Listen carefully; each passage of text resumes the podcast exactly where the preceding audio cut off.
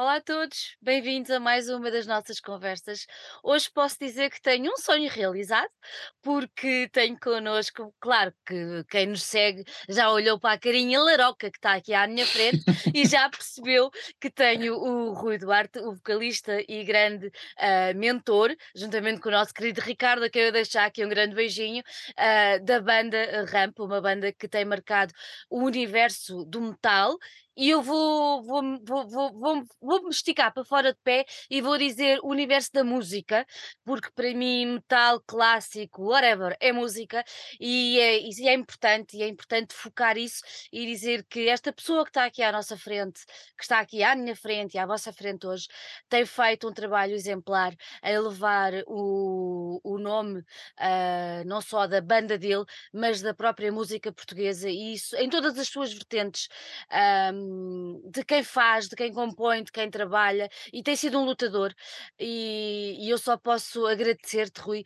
Um, olha, não sei, por estares aqui, eu vou confessar a toda a gente, eu andava atrás do Rui já há algum tempo e no concerto dos no concerto do, Machine dos, dos Machine Head, um, olhei e para cima. Marte E a Monomarte, que foi fantástico. Olhei, olhei para cima e vejo esta carinha e digo: é agora, já não escapas, pronto. E pesquei-o e ele está cá hoje. Rui, obrigada, mas mesmo muito obrigada, no meio da tua vida super agitada, teres tirado um bocadinho para estar aqui connosco. Eu sei que há muita gente que nos segue que queria muito que tu estivesses aqui. Eu, ao longo destes dois anos de entrevistas, acredites ou não, tenho vindo a receber mensagens a dizer: tens que entrevistar o Rui tens que entrevistar o Rui. Por isso, meus amigos, ele hoje está aqui e é todo nosso. Rui, muito obrigada por teres aceitado o nosso convite e ser muito bem-vindo às nossas conversas.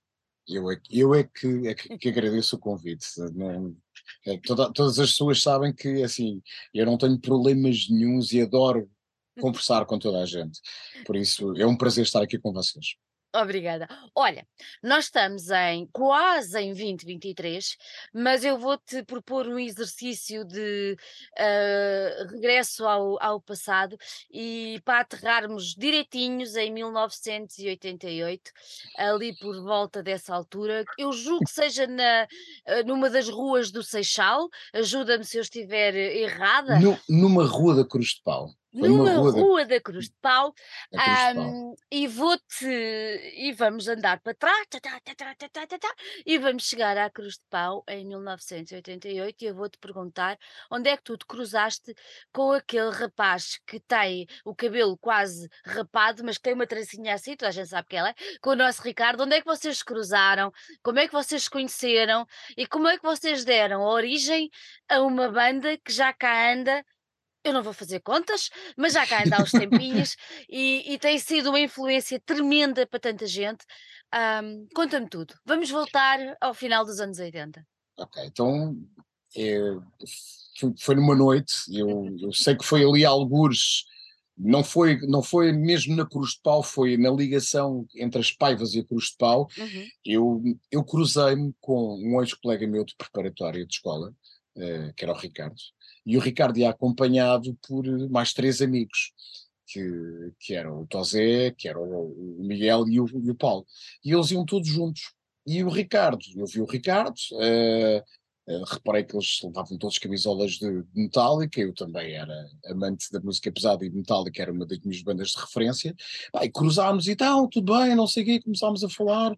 E o Ricardo, ai pá, e tal, olha, eu tenho uma banda, não sei o quê, são estes meus amigos. E, e daí nasceu, digamos assim, um pouco esse, essa, essa ligação, no sentido de tu gostas disto, nós também gostamos e temos uma banda, e a conversa começou, começou, e o Ricardo virou-se, ah, não queres um dia aparecer? Uh, na nossa sala de ensaios, pá, nós estamos à procura de alguém para, para ser nosso vocalista, e pá, eu na altura estranhei assim um pouco o convite, mas mais tarde o Ricardo explicou-me o porquê desse mesmo convite, porque pelos vistos na cabeça dele, a ilação foi extremamente simples, que é, é o meu irmão, eh, o Sérgio, tinha já uma banda de, de, de, metal na altura e era o vocalista. Então a ilação que o Ricardo fez foi: se o irmão canta, ele também canta.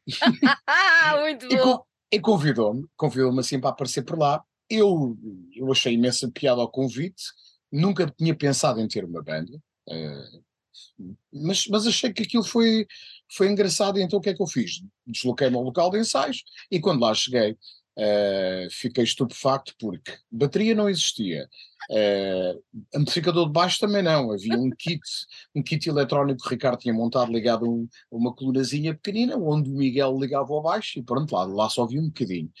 Uh, o, o Tosé e o Ricardo tinham cada um deles um combo de 15 watts, o Tosé tinha um, um amplificador Mackenzie e o, e o Ricardo tinha um, um uh, todos de 15 watts, minúsculos.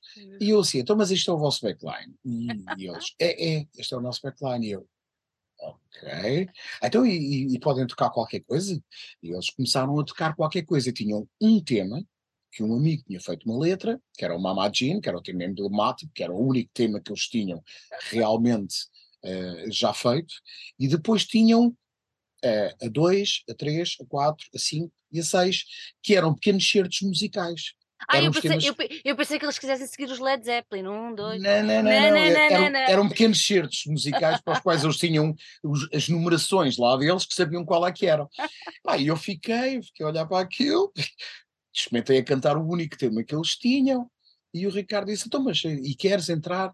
Pá, e eu já não sei porquê, mas houve ali qualquer coisa que me fascinou Uh, e que, que, mais tarde depois eu já confessei ao Ricardo, o que me fascinou foi a mão direita do Ricardo e foi algumas características que ele tinha a tocar guitarra, que me chamaram mesmo muita atenção, porque eu não tinha afinidade nem com o Miguel, nem com o Paulo, nem com o Tosé, não, eles não eram meus, meus conhecidos, não é? Uhum. Eram conhecidos do Ricardo.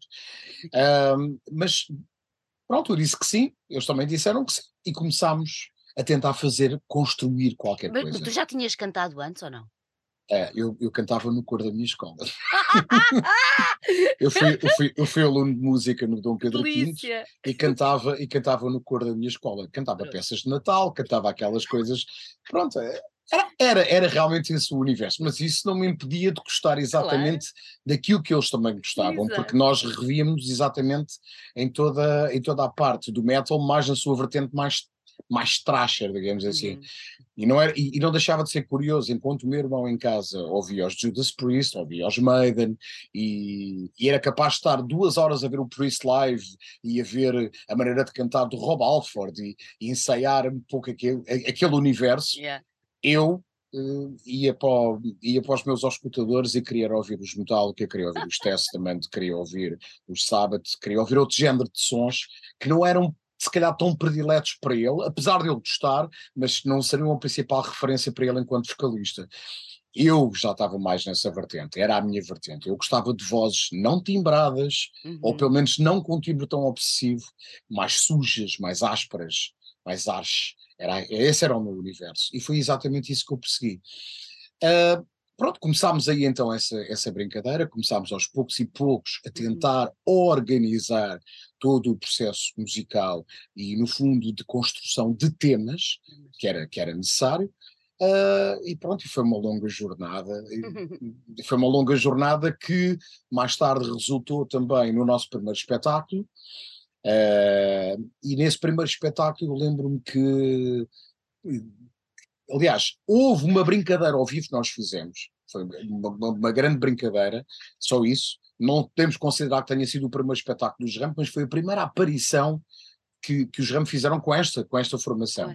Porque acho que já tinham tido outra brincadeira também anterior, enquanto miúdos. Mas o primeiro espetáculo foi no Ring do Fogoteiro, eh, uma organização que era, que era feita e por onde passaram, por onde passou uma série de, uma, uma série de bandas de metal em Portugal, uhum. e nós participámos num desses espetáculos, e nesse mesmo espetáculo tocavam os Mortífera, que era uma banda uh, que eu pessoalmente já tinha visto ao vivo mais do que uma vez e tinha dito ao Ricardo que para mim estava a ser a referência da nova vaga, digamos assim, de bandas portuguesas, porque achava que eles estavam assim uh, bem à frente também de, uma série de uma série de, de, situações que nós víamos em espetáculos. Uh, como tal, a minha referência nessa altura era muito Tarântula, uh, dentro do universo do, do metal mais tradicional, e, e, os, uh, e os Mortífera mais na vertente do traste daquilo que nós também gostávamos. Um, e, e, foi curioso, porque nós andávamos com algumas, algumas dificuldades ao Miguel, apesar de, pá, eu entretanto tornei-me amigo de todos, como é lógico, porque eram todos excelentes pessoas, e, e acabei por, por, estabelecer esses laços de afetividade com eles bastante fortes. Ainda hoje sou grande amigo do Miguel, Miguel é, é uma pessoa fantástica, Pá, e custou-me imenso nessa altura, o Miguel, digamos, ter algumas dificuldades técnicas naquilo que nós estávamos a considerar que os RAM estavam a evoluir.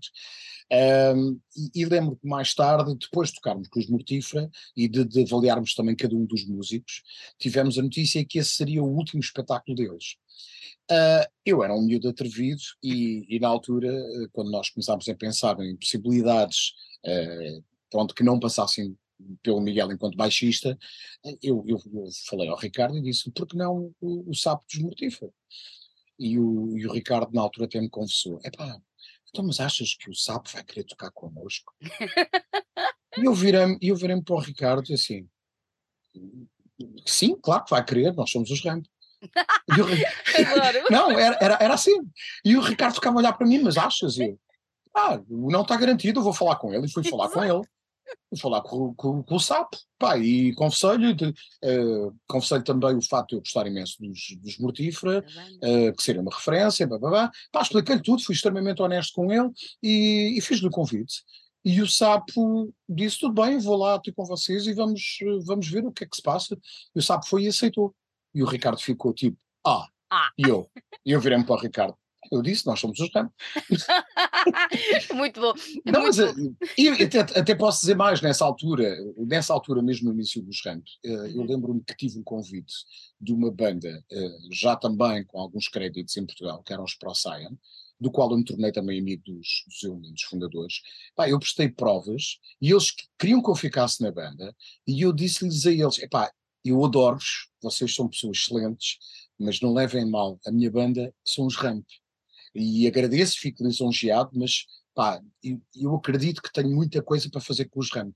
No, e... No, e no, meio, no meio deste trajeto todo, nunca Sim. te passou pela cabeça ir noutra direção? Enquanto não, vocalista?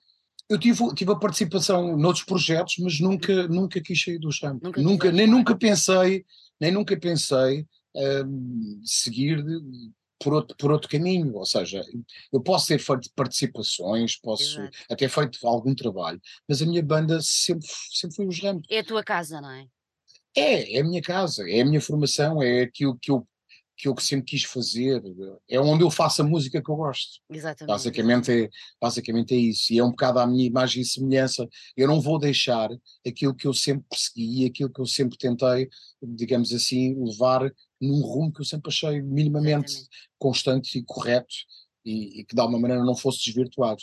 Mas pronto, isto tudo para chegar à conclusão de que os RAM começaram assim e uhum. a partir daí nasceu, digamos assim, a formação mais seminal que uhum. todas as pessoas, pelo menos as da velha guarda, conhecem dos RAM, composta exatamente pelo Paulo na bateria, uhum. o Sapo no baixo, José na guitarra, o Ricardo também na outra guitarra e eu na voz. É daí que nasceu esse line-up mais clássico dos Então o primeiro, o primeiro, o primeiro disco uh, é esse line-up que nós estamos a falar agora. É, é com esse line-up, ou seja, é toda a, aventura, toda a aventura de, de parte de gravação uh, da primeira demo, que depois possibilitou o primeiro, o primeiro uhum. contrato discográfico com a Polygram, com a Polygram exatamente. foi exatamente já com esta formação. Todo uhum. esse trabalho já foi desenvolvido com essa formação. Olha, e posso, posso até dizer mais, o SAP foi extremamente importante, foi extremamente importante, no sentido de disciplinar e fazer o próprio Paulinho evoluir como baterista, foi, foi fulcral nesse, nesse papel. Uh, e encontrou-se ali realmente um, um, equilíbrio de forças, porque apesar de termos um gosto comum, também tínhamos outros gostos que não eram tão comuns e que faziam com que alguns elementos da banda gostassem de sonoridades que se calhar outro elemento não considerava ser a sua favorita. Havia um elo de ligação, mas a partir daí havia os gostos individuais de cada um e, e havia muito trabalho, no, no fundo, de, da junção de, dessas cinco personalidades. E isso uhum. criou mesmo os ramos. Esse primeiro disco, uh, eu li algures, espera, há uma personagem eu considero mais do que personagem. Uh, para mim é uma pessoa que me influenciou imenso enquanto ouvinte de música, que é o António Sérgio, e, hum, e fui descobrir uma coisa que eu até apontei aqui, que ele falava que o Thoughts, que é o vosso primeiro disco, certo. de 92, ele dizia que é uma verdadeira pedrada no charco e que daqui para a frente a música uh, mais sei lá, Pesada, ma- mais sim. pesada, não é? Não seria, não, não seria a mesma. Eu, quando li isto, eu pensei, olha, estou-me a arrepiar toda, porque tudo o que diz a- com respeito ao António Sérgio, para mim é muito emotivo. Mas eu, quando li isto, eu pensei, caramba, pá, É, é verdade, e até te posso contar uma história. É assim, nós, nós quando gravámos a primeira, eh, a nossa primeira demo tape, ehm, eu lembro que, que fui com a Bobine, o Uhum. Bobine dessa demo tape, Yeah. fui para a rua Sampaio Pina, eh, ter eh, na altura com o Gustavo Vidal, eh, porque a equipa do, do Lança Chamas era composta pelo António Sérgio, pelo Gustavo Vidal, pelo Paulo Scorpi e pelo António Freitas, e eu fui para a porta da rádio comercial, Uhum. com uma bobina debaixo do braço. Ahm, na altura, o Gustavo então veio buscar a bobina, eu sei que lhe entreguei a bobina, sentei-me num degrau ao lado da porta da rádio comercial e assim fiquei a aguardar. Até ao final do programa, em que o Gustavo Vidal volta, abre a porta, eu estava lá sentado e ele diz: Olha, Rui, já tenho aqui a tua bobina. Entregou a bobina e eu perguntei-lhe: Então? E ele simplesmente respondeu: O António Sérgio adorou. E eu, e eu fiquei: A sério?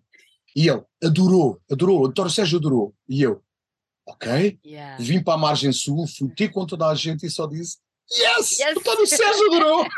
Pronto, e pá, era um miúdo, É eu era um lindo, miúdo, é, era um é. miúdo, era um miúdo. Tinha para aí, já me lembro, de sete anos, uma coisa assim. Yeah. Pá, e foi, isso ficou gravado, ficou-me gravado na, na Yeah, memória. incrível. E depois, entretanto, entretanto, e eu, eu não conhecia pessoalmente o António Sérgio, Uhum. nem o conheci nesse dia. Conheci o António Sérgio mais tarde, e a minha primeira reação foi, quando o vi, eu disse: Epá, então, mas aquela grande voz que eu ouço já desde, sei lá, Yeah. desde a minha adolescência, porque eu deitava-me e tinha um rádio ao Era lado, como eu.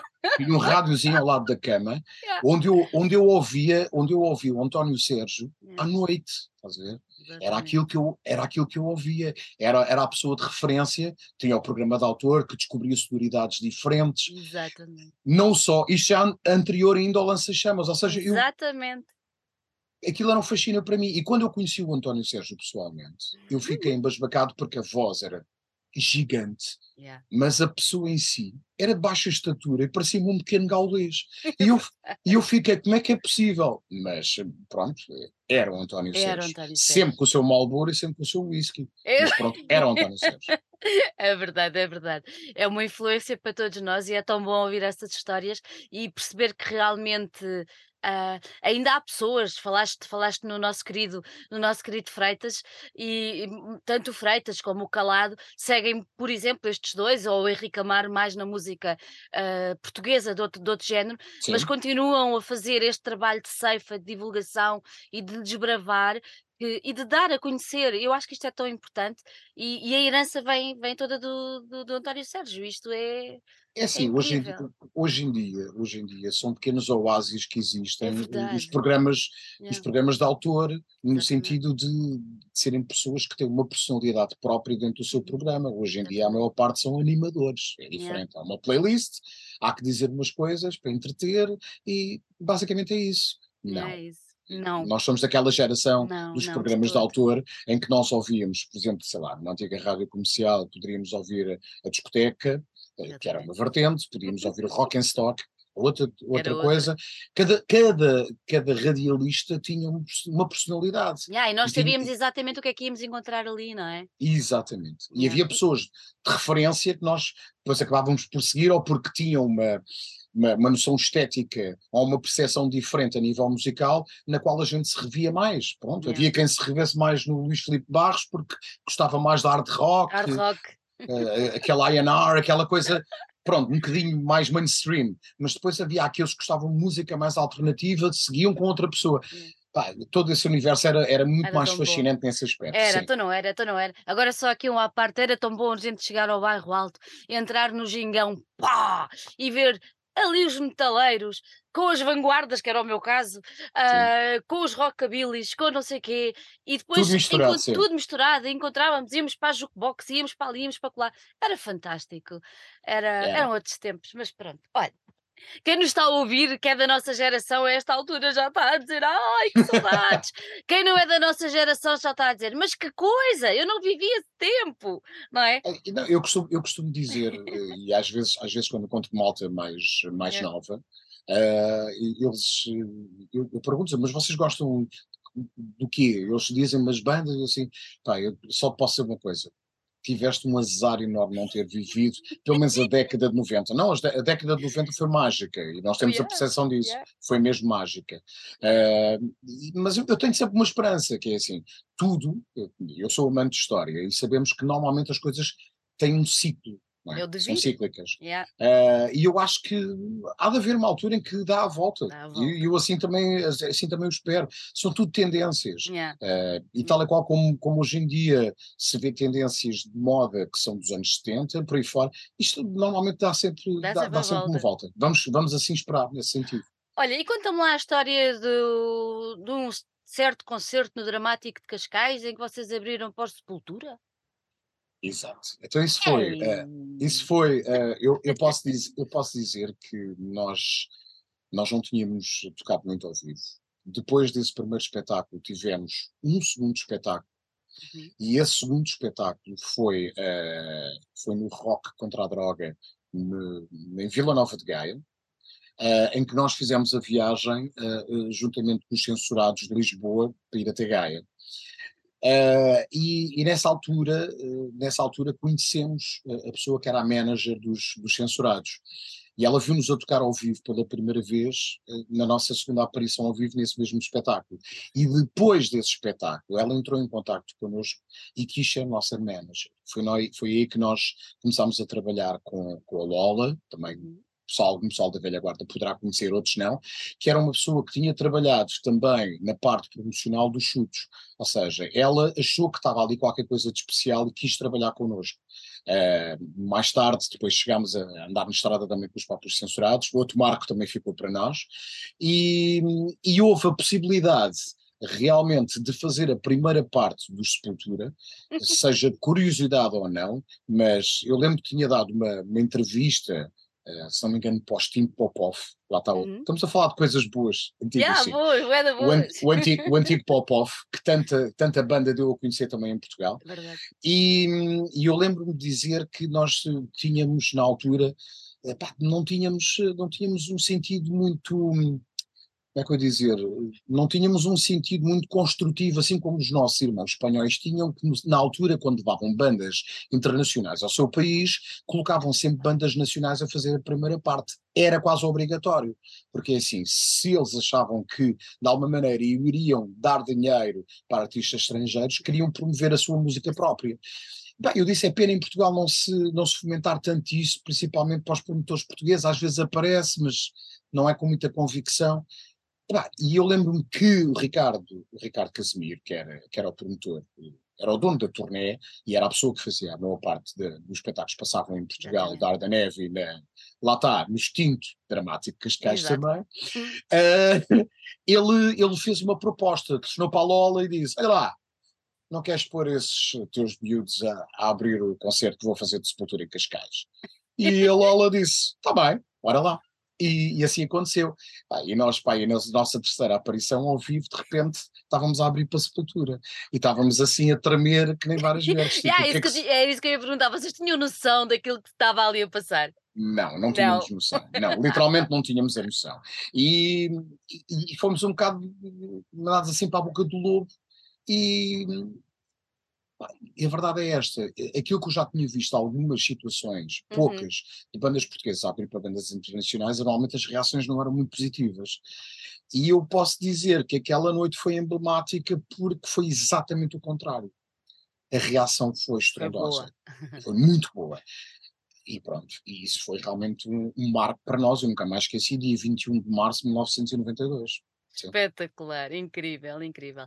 Falar em Marcos, a verdade é que vocês depois lançam o vosso segundo disco em 95, se eu não estou em erro, e, e fazem, fazem mais um marco, que é vão para os tops, não é? Sim, exatamente. E rebentam com os tops com música metal, com pesada e tarará, tarará.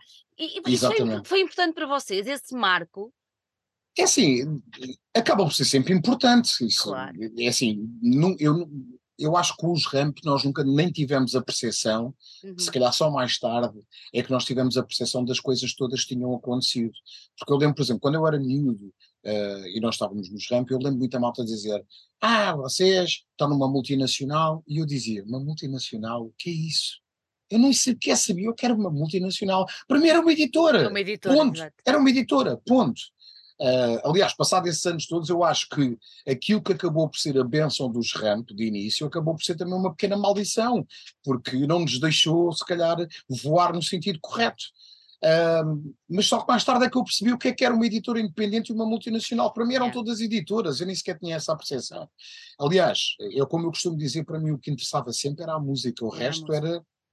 O resto eram, Era sei lá, é- eram infraestruturas, é aquilo que eu digo que é, que é uma, que é uma, uma máquina que está a funcionar normalmente para um objetivo, que é uma editora que, no fundo, arranja fundos de maneio para tu conseguires gravar eh, o teu disco, eh, que o fabrica, que o distribui, que o promove.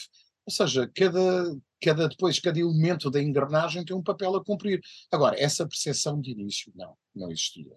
E, e quando nós entramos para os tops, nós também não tínhamos bem eh, um bocado a, noção do que é que estava a passar. Foi realmente assim uma coisa um bocado estranha, mas foi bom, claro. É ótimo, isso não, não, não, tem, nada, a- não tem nada a ver. Hoje em dia, hoje em dia, eu sou muito sincero. Sim. Por exemplo, nós lançámos agora o nosso último disco. Uhum. Entramos para o top e o Pedro Vendeirinho perguntou-nos: acham que vale a pena anunciar? E a minha reação na altura foi: pá, se calhar não vale a pena. Hoje em dia o top de vendas em Portugal são 200 discos. Não vale a pena. Pois, É o- triste, é- és o- é triste, isso, é não triste o dizer isso. de, É triste, é triste dizer isso, é triste dizer isso, mas é a pura da verdade. E eu, na altura, até disse ao, ao- ao Pedro da, da Rastilho: não, não vale a pena, não vale a pena noticiar. Não, pá, a expressão é tão reduzida que É. hoje em dia, pelo menos quem estiver bem informado, até vai achar que é uma anedota. é um É. pouco por aí. É. Porque o que é importante, eh, se calhar, são outras coisas. É, é- é- é tocar mais ao vivo, porque se calhar mais fonte de, de income vem através de espetáculos ao vivo. Se calhar essa relação com as pessoas mais diretores é mais importante do que propriamente, se calhar, o top de vendas. Isto sem renegar, porque o top de vendas pá, é importante se houver vários tops, fantástico. Porque como eu mais tarde sempre defendi, com pequenas fatias tu constróis uma pizza grande, não é? Eh, agora, o pior é quando tens só uma pequena fatia, aí passas fome, isso é, é- é- é extremamente complicado. Mas já, já viste eh, o quanto as coisas mudaram a todos os sim, níveis? sim, sim, Mas a esse nível, então, a mudança Sim, é sim, sim. abismal. é abismal, mas isso tem a ver também com o desenvolvimento de, de todo o meio digital, de todas as sim. formas, todas as formas como nós ouvimos música.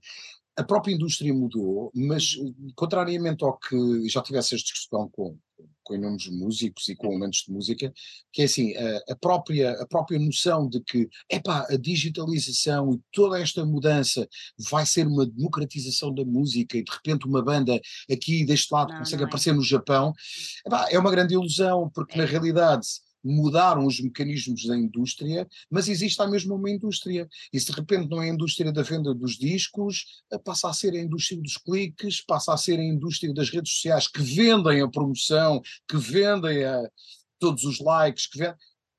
Mudou-se os intervenientes. E as bandas jogo- mais pequenas perdem-se naquele mar. Exato, todo, e não o é? jogo, e o jogo, o jogo acaba por ser o O mesmo, mesmo. mas com variáveis diferentes, é um pouco por aí.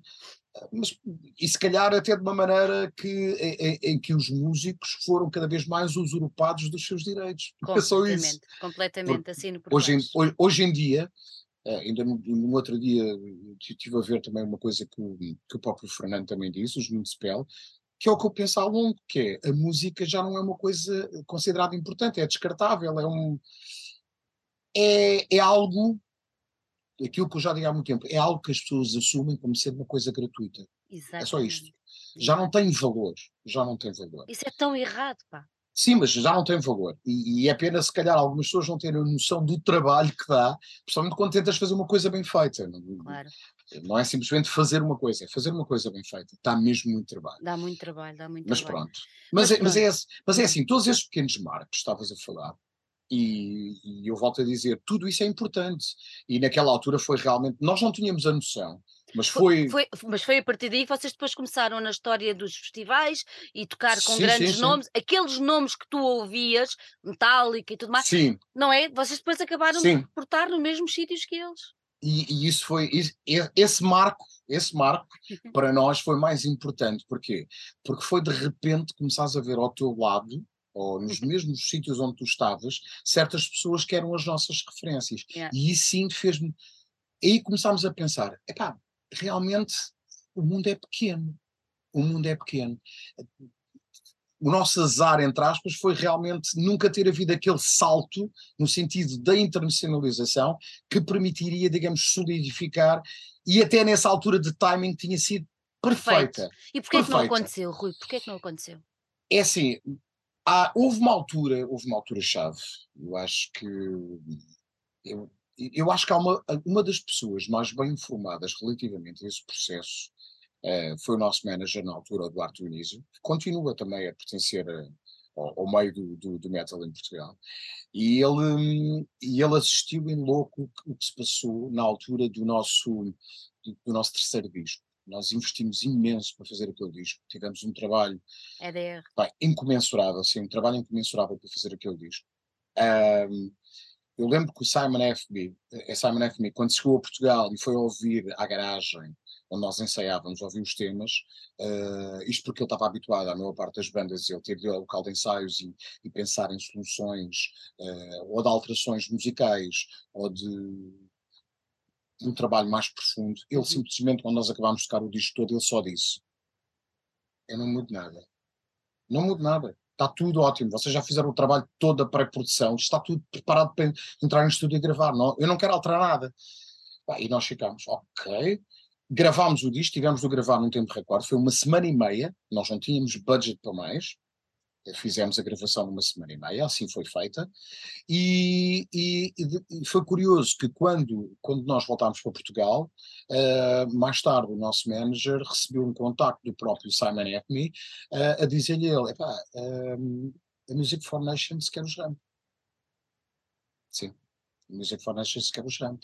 E quando chegou aos nossos ouvidos, nós ficámos, parecíamos um jogador da bola que de repente diz, eh, epá, o grande quer-te. Yeah. Exato.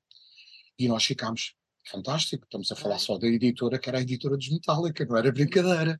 Ok, fantástico, isto numa altura fenomenal. O que é que aconteceu? O que aconteceu foi que o AR, que estava responsável pela nossa editora e através do qual nós gravámos o disco, eh, como à boa maneira portuguesa se faz, parte do 8 para o 80, que é de repente encheu o peito, é pá, mas isto tem condições, tem. Nós começámos a ver o caso, o Mal caso parado. mal, mal parado, mal encaminhado, eh, e infelizmente, pelo menos eu, eu sempre já disse isso às bandas mais novas, eh, existe um certo pragmatismo fora de Portugal que funciona, que funciona mesmo. E esse pragmatismo é simples, que é não me enroles, não me faças perder tempo, porque eu não quero perder tempo Yeah. foi exatamente o que aconteceu. Ou seja, esse AR, que era um- o que nós chamávamos um perfeito clueless da música, quanto mais da música pesada, eh, acabou por condenar ao fracasso uma coisa que para nós tinha sido o ponto de viragem, que nos tinha colocado na rota completamente correta. Aliás, posso dizer que depois de todo o trabalho do EDR, a ressaca dos rank foi grande. Nós tivemos uma ressaca bem grande e bem Uhum. penosa nesse mesmo sentido. Nessa altura pensaram parar ou não? eh, ficámos. O nível de frustração na banda foi bastante grande. Grande. Foi muito grande. Porque nós sentimos que tinha sido. Foi uma falha incomensurável. E nós, e, e nós sentimos, sentimos, a banda sentiu, sentiu isso. Tanto que nós fizemos, dedicámos de corpo e alma ao Nude, mas depois a seguir foi quando se deu a saída do Sapo. Ou seja, era inevitável que certo tipo de situações começasse a A acontecer acontecer. porque as pessoas não era que não gostassem dos ramp, mas tinham que começar a tomar opções nas suas vidas pessoais. Yeah. E havia momentos eh, em que nós sabíamos que íamos ser postos à prova nesse sentido. Aconteceu com o SAP, aconteceu mais tarde com, com o Tosé também, sempre por causa de questões profissionais. Ahm, É a velha Isso- história, viver da música em Portugal é quase impossível. é um desgaste, isso provoca desgaste nas pessoas. Ah, eu não vou negar que eu, eu e o Ricardo, que seremos, o- somos os únicos resistentes, esse desgaste também se instala em nós, também, também nos persegue, também nos atormenta, também nos faz levantar questões, claro. sim, constantemente. Mas essa situação específica do Music for Nations foi exatamente, eu acho que foi, se calhar, uma coisa que marcou para sempre os Ramp. Na negativa. Há, há, há mágoa, negativa. Rui. Há mágoa. Há, a principal, eu acho que a principal mágoa tem a ver com essa situação. Uhum, uhum. Tem muito a ver com essa situação, porque a banda estava imparável. A banda estava num estado. Eh, quem estava lá dentro e quem trabalhava connosco sentia exatamente isso. Nós estávamos. Tipo, fervilhar, aquela coisa é agora não, que vai a acontecer. A banda, não, a banda estava, estava com um pico de energia tão grande, tão grande, tão grande, criatividade tão grande. Estávamos todos. Estava tudo, estava tudo, estava tudo certo. Não havia nada que tivesse errado. E era só ter dado continuidade. Basicamente era só isso. E as coisas aconteciam naturalmente.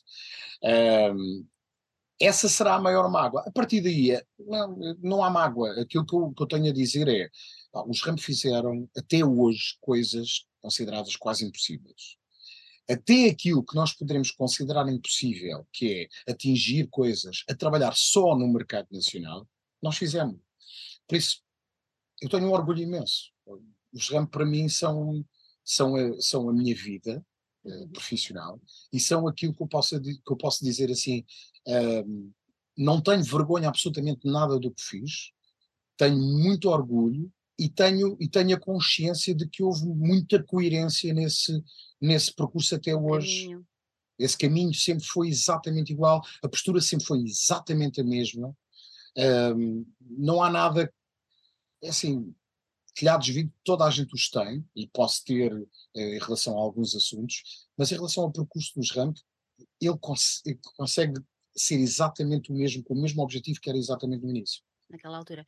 Agora, só em relação ao EDR, uh, foi um disco que, que teve muito impacto, inclusive é cá dentro. Sim, sim. Mesmo foi... a nível de rádio, mesmo a nível de divulgação, mesmo.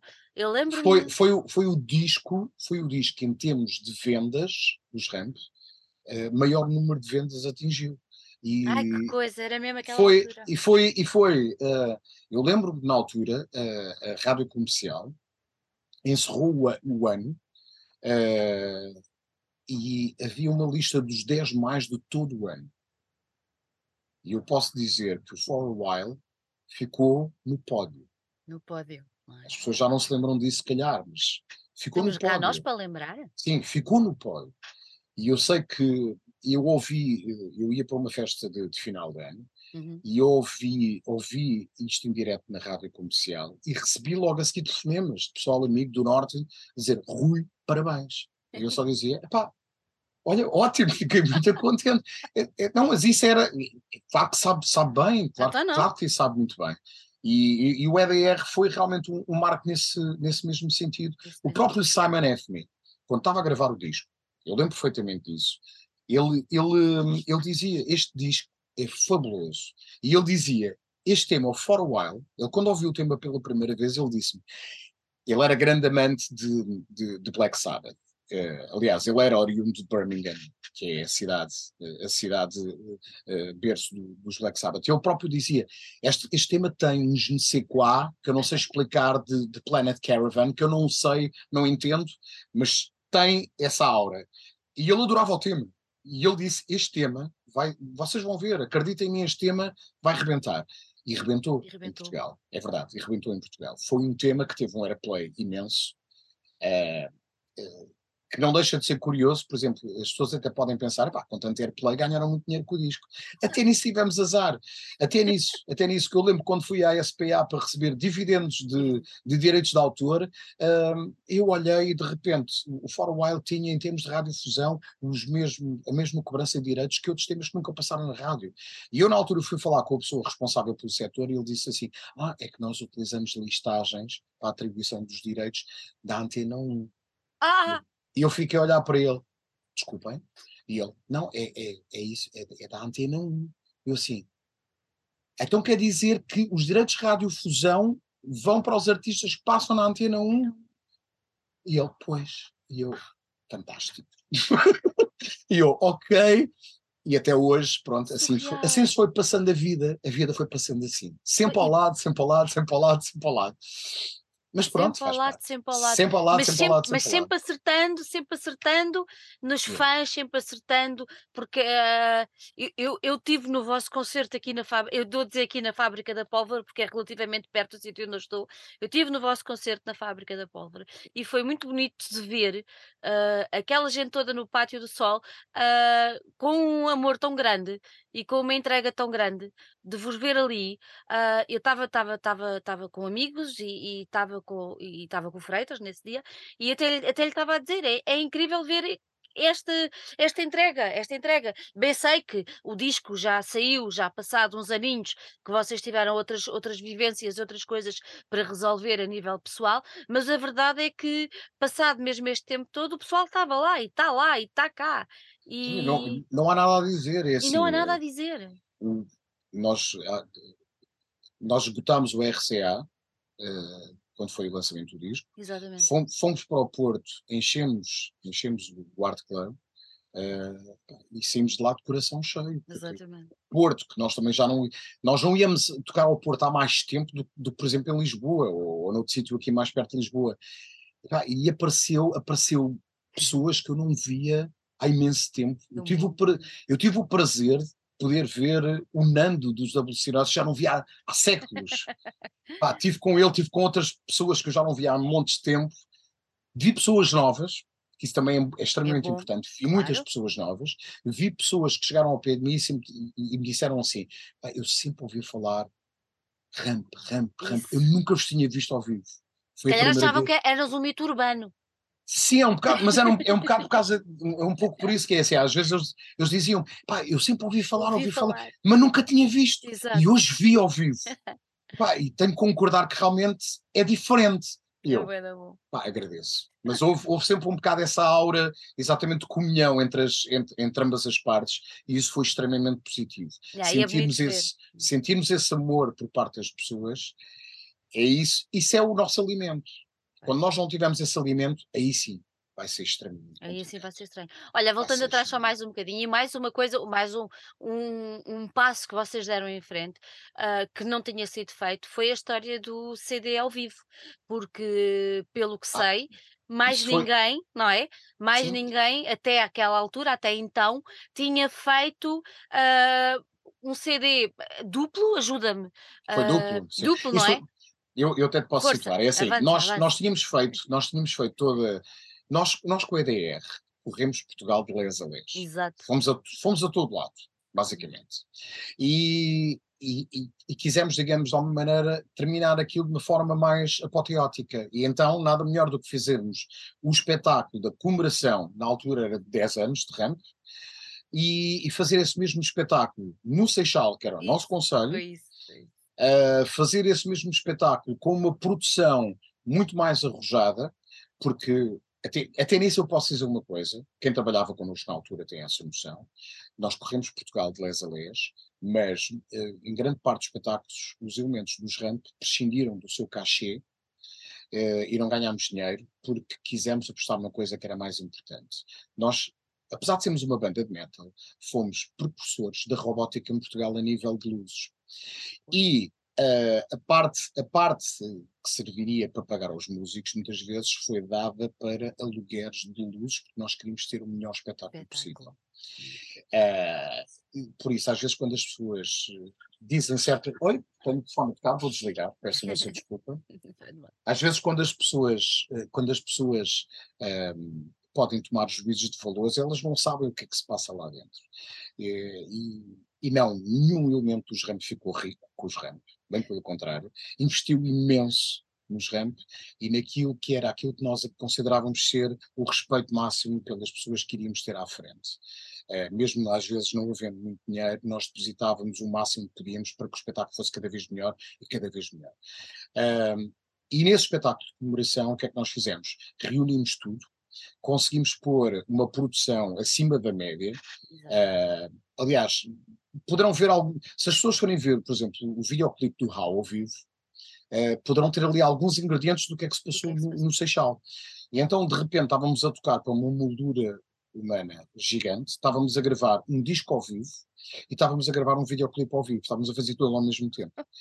Uh, depois, quando, quando fomos ver as gravações, uh, nós achámos que não fazia sentido estar a, a, digamos assim, deitar fora temas que lá estavam e partimos para a situação de vamos transformar isto num disco duplo. Mas com, mas com o preço de um CD normal, que isso foi também outra coisa que aconteceu. A edição foi feita, saiu a preço de edição normal e os lojistas agarraram num disco duplo que até compravam pelo valor de um disco normal e puseram à venda pelo preço de um duplo. Oh, God. Ou seja, nós tentámos fazer com que as pessoas pudessem aceder yeah, ao CD acesso. como sendo um CD normal, apesar de pormos um duplo, e os lojistas, tudo bem, isto é um duplo, toca de subir o preço. A margem era maior. Pronto. Exato. Mas pronto, mas foi assim que aconteceu relativamente ao, ao disco ao vivo. Ao e fomos realmente precursores porque não havia uma edição não de uma havia, banda não é? de metal em Portugal gravada ao vivo, sim. Olha, depois toda a gente sabe que vocês depois lançaram mais dois discos, se eu não estou em erro, e depois vem uh, este hiato até ao lançamento de, de, de, um disco, de um disco, do disco novo que saiu há, há relativamente pouco tempo. Estes anos todos, eu acho sempre que eu uma vez perguntei, eu, eu, eu, gosto muito de Rodrigo Amarante, que é, é brasileiro, uh, era do Los Hermanos, e, e eu perguntei-lhe, ele teve 10 anos entre dois discos, e eu perguntei-lhe, disse 10 anos é muito tempo, e ele respondeu-me, Sandra, depende da visão, para mim não, é o tempo certo. Eu disse, olha porreiro, é mesmo isto. Pronto, e, e daí eu, eu pronto, às vezes dizem-me assim, ah, os Ramos tiveram 13 anos, eu disse, pá, pá, mas alguma coisa, as pessoas o, leva o tempo que, que, é preciso, não é? Pronto, houve a pandemia, houve isso tudo. Um, isto para perguntar, ao final desse tempo, o que é que vos levou não só a, a, a, a voltar a gravar, não é a voltar a aparecer, não é isso? Vocês nunca desapareceram, os Ramps sempre estiveram cá. Sim, nunca é? desaparecemos. Aliás, pelo meio disso tudo, lançámos um best-of também. Exatamente. Em que, em que, fizemos gravações, apesar de não serem temas originais, mas fizemos reinterpretações dos temas uh, em acústico. acústico. Fizemos a gravação de uma série de, de, covers personalizadas, que era o que nós queríamos fazer. Um, ou seja, os Ramp nunca pararam na realidade. E, sempre, e, e continuaram a dar espetáculos ao vivo. Sim. Mas eu, já sabes que aquela coisa de uh, parece que as pessoas não não estão uh, até lançarem um disco outra vez e, pronto, é, é, a mesma coisa que o outro que o outro que o Rodrigo me dizia, não, não, não é assim que funciona.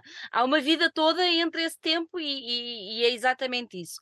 Mas Sim. ao fim deste tempo e com uma pandemia pelo meio que, que, que afetou assim, eu, eu falei na altura, falei com o teu irmão, uh, e, quem é do meio sabe quem é o teu irmão, sabe quem é o Sérgio, sabe quem é o RCA, e, e acompanhei de perto e falei com ele e apoiei e tudo mais, e, e, e tive muito dentro desta, desta da, da, da, da, dor que se instalou no setor e, e mais no universo underground uh, e do pessoal que faz as coisas de independente, não é? Do it yourself, e, percebi como é, que, como é que isso tudo funcionou. Como é que vocês um, no meio uma pandemia, no meio coisas que, que se tenham passado nas vidas pessoais, no que quer que seja, ainda tiveram força para aparecer novamente com um disco que está aí para estalar por todo lado durante muito tempo. Olha, nem eu próprio sei. Aliás, eu posso, posso dizer que foi. Foi. Hum, aliás, eu já disse, foi, eu acho que foi o disco mais duro Yeah, é o que vocês acompanham, yeah. Sim, foi, foi, foi o que teve um processo realmente mais violento nesse aspecto, porque em termos de força anímica foi o mais hum. complicado, porque nós tivemos de ir buscar força onde ela não existia. Eu lembro-me de, de, dias em que, em que simplesmente o que dava vontade era simplesmente de acabar com tudo. Era mais fácil. Mas mais fácil coisa. era exatamente era isso. isso. Tu já tinhas esta ideia, uh, uh, tu e o Ricardo, obviamente, já tinham esta ideia de avançar para um disco novo antes da pandemia ou a coisa veio no, no âmbito de, do que. Do que já, tínhamos, já tínhamos, já a ideia. Já tínhamos a ideia, sim. Já tínhamos a ideia e já tínhamos começado a fazer coisas para o disco. Ah, okay. Aliás, eu posso dizer que o disco teve o lançamento adiado uhum. por causa da pandemia. Ou seja, uh, a, parte, a parte de elaboração do disco é anterior à pandemia. Agora, a pandemia veio agudizar questões económicas e, e questões, e, e, questões pessoais no sentido de eu, eu se calhar posso utilizar-te uma fábula ou uma, uma, história infantil para dizer um bocado aquilo que de repente eu pessoalmente senti durante a pandemia. Uhum. Aquilo que eu senti durante a pandemia, eu senti uma verdadeira cigarra. Mas Yeah. mesmo, uma verdadeira cigarra. Em que eu vi algumas formigas a barafustar à volta, ficavam chateadas porque não podiam sair, porque não, não podiam estar com os amigos, porque não podiam ir jantar fora, porque podiam não sei o quê. E eu pensava, ok, ah, a malta da história está a passar fome. Exatamente.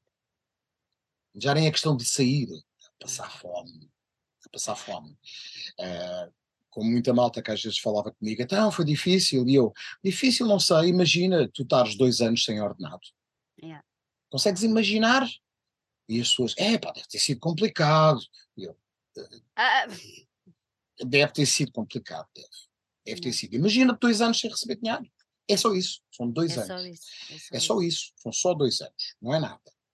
São só 24, pelo menos 24 mensalidades que não recebes. E É quase impossível.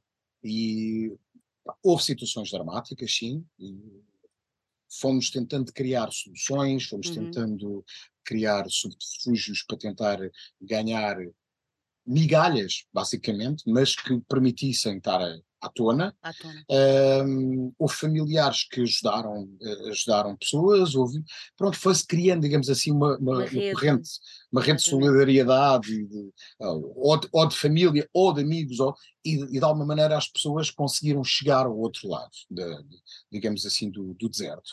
Mas antes disso, antes disso, já eh, eu e o Ricardo tínhamos essa ideia, nós tínhamos trabalhado, eh, já tínhamos começado a trabalhar o disco, a situação já estava, já estava elaborada nas nossas cabeças, faltava pôr em prática, foi um trabalho árduo, eh, tenho de confessar que eu e o Ricardo eh, tivemos o peso todo em cima dos Isso. nossos, dos nossos ombros, Ahm, mas eu, eu nessa altura tive de ser pragmático e dizer mesmo ao Ricardo, que é nós vamos fazer um disco. Ponto. Então, vamos fazer um Ponto. disco, ponto. Vamos fazer.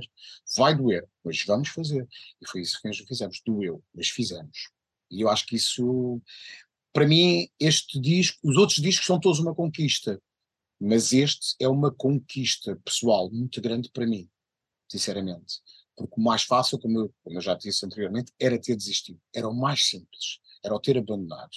E, e posso-te garantir que tanto eu como o Ricardo, nesta altura das nossas vidas, eh, contrariamente ao que possam pensar, perdemos mais com os ramp do que ganhamos. Porque o facto de termos os ramp não nos possibilita, se calhar, a nível profissional, podemos fazer certo tipo de situações que nos davam muita segurança financeira. Nós Uhum. continuamos a basear a nossa vida em termos de alguma liberdade para com os ramos. Eh, até quando? Nós não sabemos. Mas somos resistentes nesse mesmo aspecto e fomos até hoje. Eh, e isso às vezes é muito complicado de, de con- conseguir esse, esse grau de manutenção nas nossas vidas, porque posso também igualmente dizer que, por exemplo, no caso do, do, do Sapo e no caso do Tosé, a partir do momento em que abandonaram os rampas, a sua vida pessoal e a, a vida profissional melhorou olhos vistos.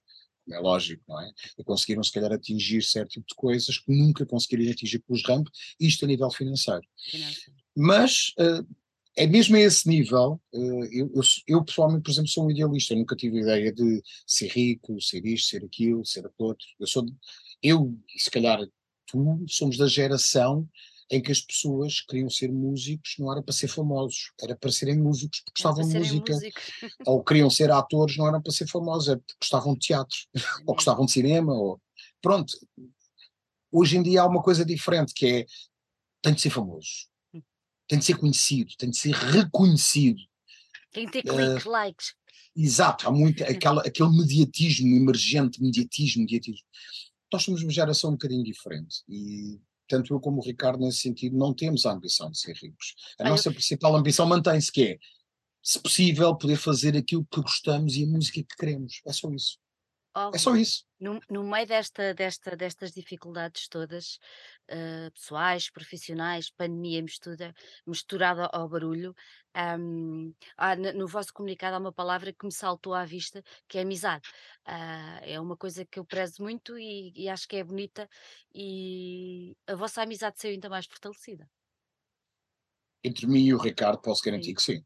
Sim. Eu acho, eu acho que, porque eu e o Ricardo ao longo dos tempos, desta relação que já dura há 30 e, 33 anos, para aí, Já. uh, 33, já caminho dos 34 para aí, uh, houve alturas de tensão entre nós dois, não foi claro. um mar de rosas. Eu e o Ricardo uh, tivemos altura em que colidimos. Claro que sim, faz parte, essas colisões acontecem no seio de uma banda. Mas agora, ao fim destes anos todos, acho que acho que não há dúvidas, nem para um nem para o outro, o grau de, de empenhamento, digamos assim, que nós temos para com, para com os Ramp sendo mais presentes ou menos presentes, mas é indiscutível, porque senão não estaríamos aqui hoje ao fim deste tempo yeah. e depois de tudo o que já passámos. É um pouco por aí. E claro que a nossa, a nossa, a nossa amizade se fortalecida. Também até do processo da maneira como foi construído o disco, porque de repente é, é, o Ricardo tem de ter concessões e eu tenho de ter concessões. Exato.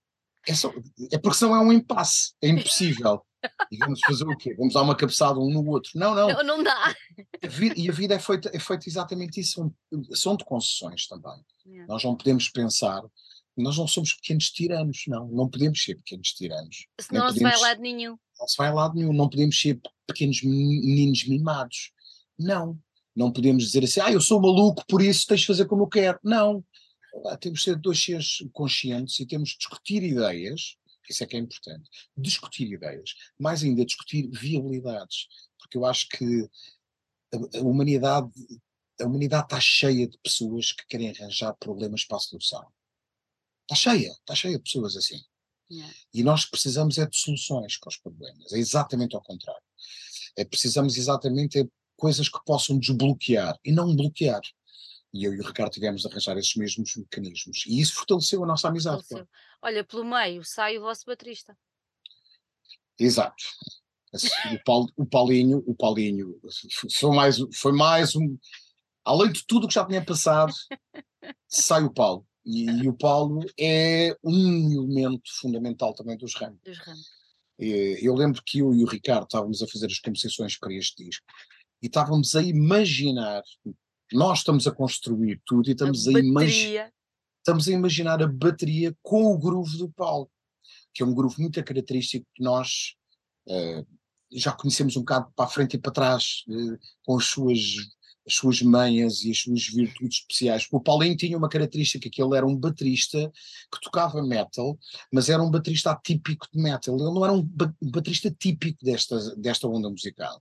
Ele tinha uma sensibilidade dinâmica e tinha uma uma vertente de estudo que fazia do Paulo um baterista um, sui generis, era uhum. diferente. Não, ele era diferente e, e tinha realmente essa, esse, esse toque técnico que realmente é, é quase inimitável. E era é isso verdade. que ajudava, era, ajudava o vosso som a ser diferente também. Também, tu, todos esses ingredientes são, são extremamente, extremamente necessários. Eu e o Ricardo, quando estávamos a compor, estávamos exatamente a pensar no Paulo. Assim como quando eu e o Ricardo estávamos a compor, estávamos a imaginar que o sapo estava a tocar baixo. É, é tão simples quanto isso. Por todo, todas aquelas peças, e nós yeah. que trabalhamos dentro dos ramos, sabemos o funcionamento das peças. Se calhar muitas bandas dentro do metal, o baixista é um mero acompanhante das guitarras. Aliás, já, já ouviram falar, se calhar ao fim destes anos todos, já ouviram falar uh, o James Hetfield sobre a questão do baixo do Jason Newsted no Injustice for All. Pá, tudo bem, pode ter sido uma escolha de mistura, pode ter sido uma, uma, escolha disto e daquilo, mas também há uma maneira de compor diferente. O Cliff não tocava daquela maneira, o Jason era mais um baixista de acompanhamento que fazia muito mais o trabalho baseado na guitarra do que fazia, por exemplo, o Cliff. No caso dos Ramp, o, o, baixo sempre foi um elemento extremamente importante no suporte com a bateria. Uh, por isso, se calhar fazer um baixo de simplesmente de acompanhamento, como muitas bandas fazem, quase omnipresente, não é, não é a maneira de funcionar dos ramp. Há, há outras, outras visões. Há, há, que ver se a palhetada está correta, por exemplo, para jogar exatamente com o bombo. Há jogos rítmicos que são feitos, complementados também, logicamente, com um pouco da guitarra pode haver modos que possam funcionar e que harmonicamente vão enriquecer o tema. Há trabalhos a fazer. Esse, esse jogo continua lá. Esse jogo mental continua a ser feito. Não foi abandonado só porque as pessoas saíram. Logicamente que, se calhar feito pelas próprias pessoas, iriam ter outros toques, porque nós é impossível emularmos as pessoas. Agora, que as regras do jogo estão lá, elas estão lá todas. Isso garante. Sai o Paulo, entra o João. Entra o João. Uh, e o João, assim, que pelo, pelo que eu descobri, vem de uma formação de jazz. O, o João vem de uma formação de jazz, Eu, aliás. a- eu acho fantástico, eu acho fantástico. Eu acho, que o, eu acho que o jazz tem muito a aprender com o metal e acho que o metal tem muito a ir buscar ao jazz. Se soubessem partilhar e trabalhar os dois, há uma banda que nós cá em casa gostamos muito, que são os Imperial Triumph, e hum, são americanos. E, e uma coisa que eles têm, é o meu filho que me mostrou, ah, que também é músico e tudo mais, mas foi ele que me mostrou, e os, os músicos daquela banda, que é uma banda de metal, são todos grandes músicos de jazz e com uma aprendizagem brutal. E o som é incrível.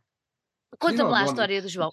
Não, não, há- não há nada a dizer, é a minha escola. O próprio Paulinho, o próprio Paulinho também, também tem formação dentro do jazz. Exatamente. isso, aliás, uma das coisas, uma das coisas que, que foi, foi engraçado foi que o- a situação do João gerou-se por acaso. Nós não estávamos à espera de trabalhar com o João. Agora, o João aparece como uma pessoa que já tocava comigo no outro projeto paralelo eh, e, e que eu já conhecia, e era um fã acérrimo do Paulo. Ah, que giro. Não, o, o João é completamente fã do Paulo. Sempre ia ver rampa ao vivo, gostava imenso. Ele próprio dizia: pá, o Paulo, eh, eu acho que a maior parte, ele dizia mesmo, eu acho que a maior parte, ou 90% das pessoas que estão a ver o espetáculo dos ramp, não têm a noção do trabalho técnico do Paulo. Yeah. Porque ele dizia: o Paulo tem umas mãos de ouro. Pá, e, e é verdade, porque o Paulo tinha ali uma subtileza muito própria.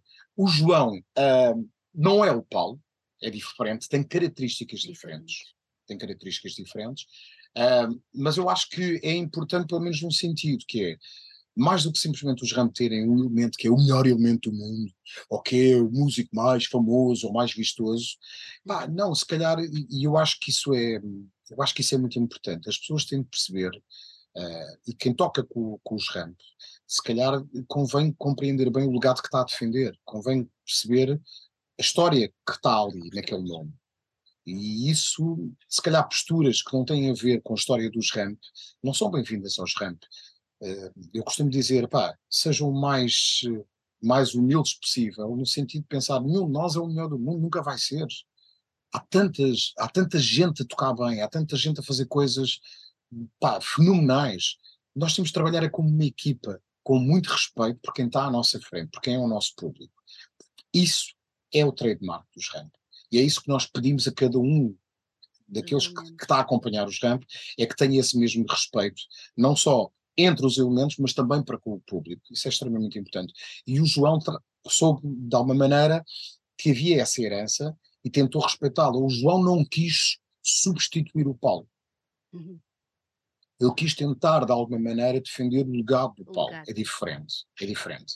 Claro que eh, o João já participou nas gravações deste, deste disco, tem, tem algumas características diferentes do Paulo, eh, e nós também temos a noção disso, mas eh, lá está, foi uma pessoa eh, ao qual nós tentámos passar esses mesmos valores também, de que pá, não tens de ser o, o, o baterista mais brutal, não tens de ser o baterista mais rápido, tens de ter uma coisa que é extremamente importante, e isso é sempre aquilo em que lutamos mais com o João: groove. Groove. Groove é importante. E esse groove sempre fez parte dos ramos. E, eu, eu- quando eu utilizo a palavra groove, se calhar ela pode ser mal entendida, pelo menos para alguns puristas ou, ou alguns defensores gatekeepers que acham que o groove é uma coisa do new metal. Não é. O groove tem muito a ver com muita herança que vem nos anos 70. Quando nós ouvimos aquelas gravações de Zeppelin e outras, outras bandas mais, em que ouvimos aquele groove, isso é o groove que nós queremos. E os temas têm um groove próprio. Eh, e eu acho que é, é muito importante saber, saber lidar com, com certo tipo de leituras musicais que não passam só Hum. por estar tudo quantizado e tudo Quantizado. certo, mas é tudo matemática. Olha, isso faz-me agora levar uma pergunta. Ah, tu há bocadinho falávamos que eh, os Rams são filhos do trash, mas hoje em dia vocês não são só filhos do trash. Não, não somos só filhos Não. do trash. não.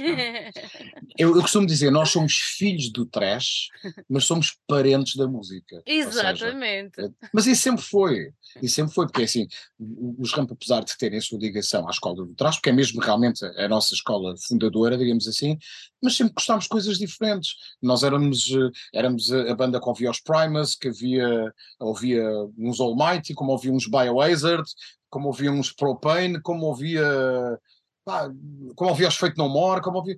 Nós ouvimos tudo coisas diferentes. Yeah. E, e era uma coisa, e é uma coisa que eu acho que era importante, se calhar, recuperar isso um bocadinho hoje em dia. Uhum. Eu acho que de alguma maneira, uh, as coisas hoje em dia tentam ser muito, como é que eu vou dizer, compartimentadas. É tudo muito compartimentado. É o pessoal do black metal que não gosta do não sei o quê, é o pessoal do death metal que gosta, não gosta de não sei o que mais, é o outro que é o gatekeeper, porque assim é que se faz o metal, porque ele já nasceu da barriga da mãe a saber o que é que era o metal. sei. Deve ter sido, com certeza, porque eu não sei como é que existem gatekeepers que defendem o que é que é e o que é que não é o metal. Isso é uma coisa que ainda estou para perceber hoje, que eu não entendo.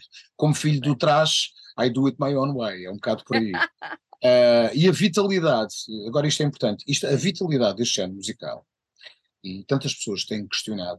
Uh, e ainda no outro dia, curiosamente, eu falei do Duarte Dionísio, e no outro dia encontrei o Duarte Dionísio num contexto diferente, uh, juntamente com um técnico da nossa praça, e nós estivemos a discutir a música e por, fomos parar ao metal, como é lógico, e eu, e eu dei-lhe a minha visão. Eu acho que o que está a faltar realmente ao metal uh, é, de alguma maneira, os próprios metaleiros deixarem de ser tão sectários. Eles estão-se a afundar, eles próprios.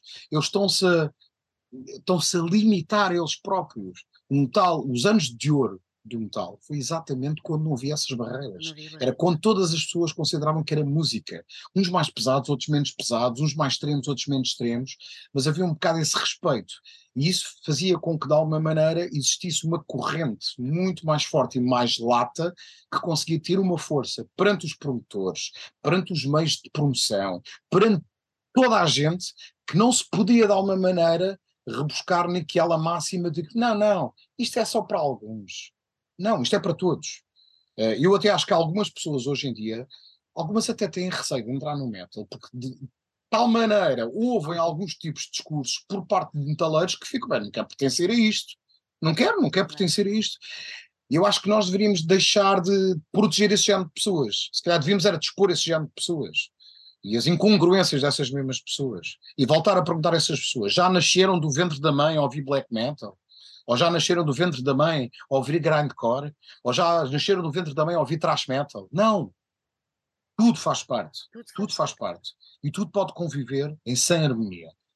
Volta atrás, num festival que era considerado mainstream, que era o da Ilha do Hermal, podia-se ver realmente uns Limp Bizkit, uns Deftones, mas também se podia encontrar uns Dimo Borgir à tarde. Epá, e, mas isto é salutar. Porquê? É ótimo. Porque isso fazia com que mais público tivesse acesso a propostas musicais diferentes. Hoje em dia, uma, um, um dos grandes pecados mortais é nunca tivemos tantos festivais de metal em Portugal quanto hoje existe. Mas há uma questão importante. E os níveis de assistência?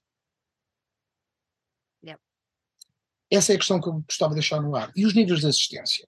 Porque isso também é importante. Não é só a quantidade. Tem a ver é com que impacto tem essa quantidade de iniciativas.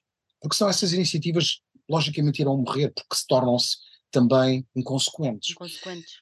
E, e, e é, isto é, um, é, uma grande questão que eu, que eu deixo já aos anos que eu, que eu falo sobre isso. Pá, é às, vezes, às vezes o pessoal olha para mim e pensa: não, o Rui é um mainstream vendido, é isto, é aquilo.